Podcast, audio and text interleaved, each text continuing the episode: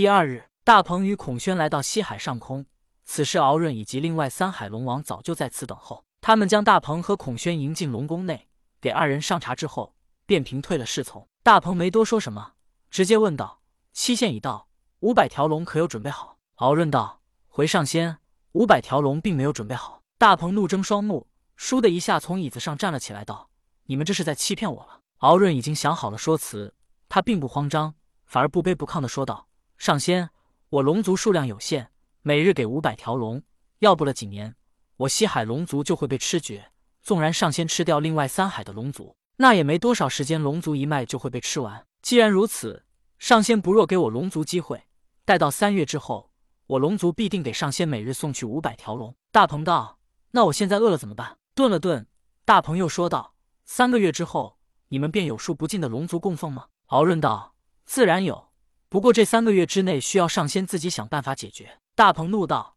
好好好，既然如此。”那我索性就将四海龙族给吃尽。敖润道：“上仙拥有悠久的生命，你今日将我龙族吃绝，以后上仙吃什么呢？只要上仙给我龙族三个月的时间，三个月之后，我龙族一定会每日奉上五百条龙。如果我龙族做不到，到那时便任凭上仙处置，绝无怨言。”接着，敖润继续说道：“作为修道者，如果上仙将我龙族吃绝，这么大的因果，不知上仙可否担当得起？”大鹏无奈道：“好。”我便给你们三个月的时间，到那时你们如果做不到的话，便休怪我翻脸无情。说罢，大鹏与孔宣便一同离开了龙宫。大鹏与孔宣朝着北海飞去，一边飞，大鹏一边说道：“姐姐，你说这四海龙王是不是在拖延时间？”孔宣道：“他们自然是在拖延时间。此时北海与人间大乱，玉帝无暇顾及龙族之事，或者三个月之后，玉帝才能腾出手来帮他们。”大鹏脸色一冷道：“我岂不是又被他们骗了一次？”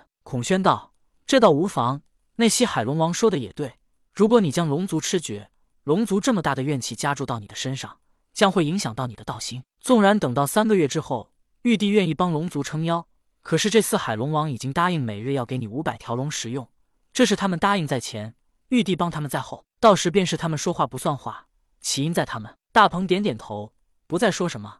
二人继续向着北海而去。在周公旦的安排下，周成王下旨。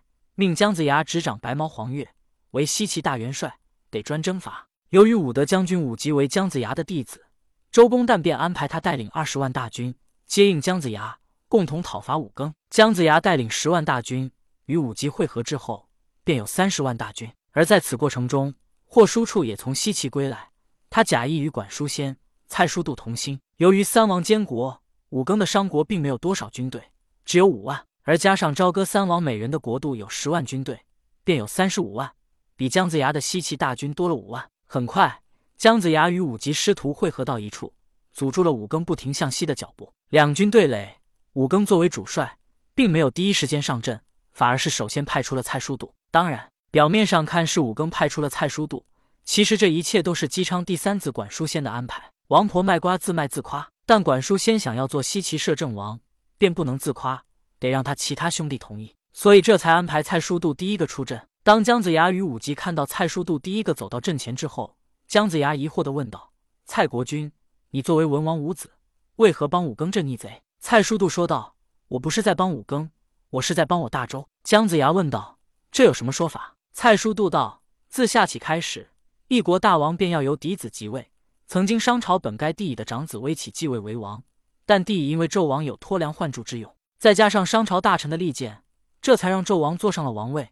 可是江丞相，你看看纣王坐了王位之后，都做了什么大逆不道的事？提示亵渎女娲娘娘，造炮烙，建露台，挖菜盆，敲鼓验髓，剖腹验孕，哪一桩事不是天怒人怨，民怨沸腾？姜子牙问道：“那跟你今天所做之事有何关系呢？”蔡叔度呵呵一笑，道：“没关系吗？江丞相可想过，自二哥武王大行之后，鸡蛋成为了摄政王。”可随后我大周境内便洪水滔天，民不聊生，四方诸侯叛乱。姬旦是我四哥，可我上面还有一个三哥呢。顿了顿，蔡叔度继续说道：“姬旦这是不顾长幼，没有尊卑之分。摄政王本该是我三哥的，姬旦这是惹怒了上天，降下了天罚。”蔡叔度话都说到这个份上了，姜子牙算是彻底明白了。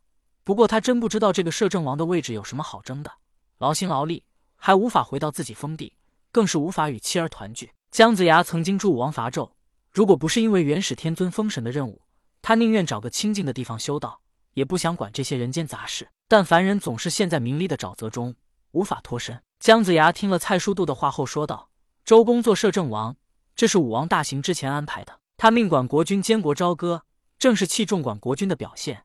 其他兄弟监国，他并不放心。”姜子牙又皱眉道：“蔡国君这是在质疑武王的安排了？”蔡叔度道：“不敢，但二哥安排，难道他鸡蛋不会拒绝吗？他明知道三哥还在。”蔡叔度的一番话被西岐将士听到，他们在姜子牙身后纷纷议论了起来。蔡叔度虽然说的是歪理，可这歪理也全都是事实已经发生的事，配合上他的歪理，倒也十分有道理。纣王作为帝乙第三子，本该他大哥微启继位，他却成为了商朝的王，而商朝确实在他手中灭国了。而同样的，姬旦作为文王第四子，长幼有序，也该管叔先做摄政王，姬旦也不该坐这个位置。再想想，姬旦做了摄政王之后。人间立马便发生了洪水滔天、民不聊生的事，连曾经帮助武王伐纣的许多小诸侯都反了。这似乎就证明姬旦确实不该做摄政王。蔡叔度的话一时间让西岐大军军心不稳。姜子牙冷喝一声道：“肃静！”之后，他对蔡叔度道：“既然如此，多说无益。武吉，本元帅派你上阵，拿下蔡国军。”武吉行礼道：“是元帅。”之后，武吉策马上前。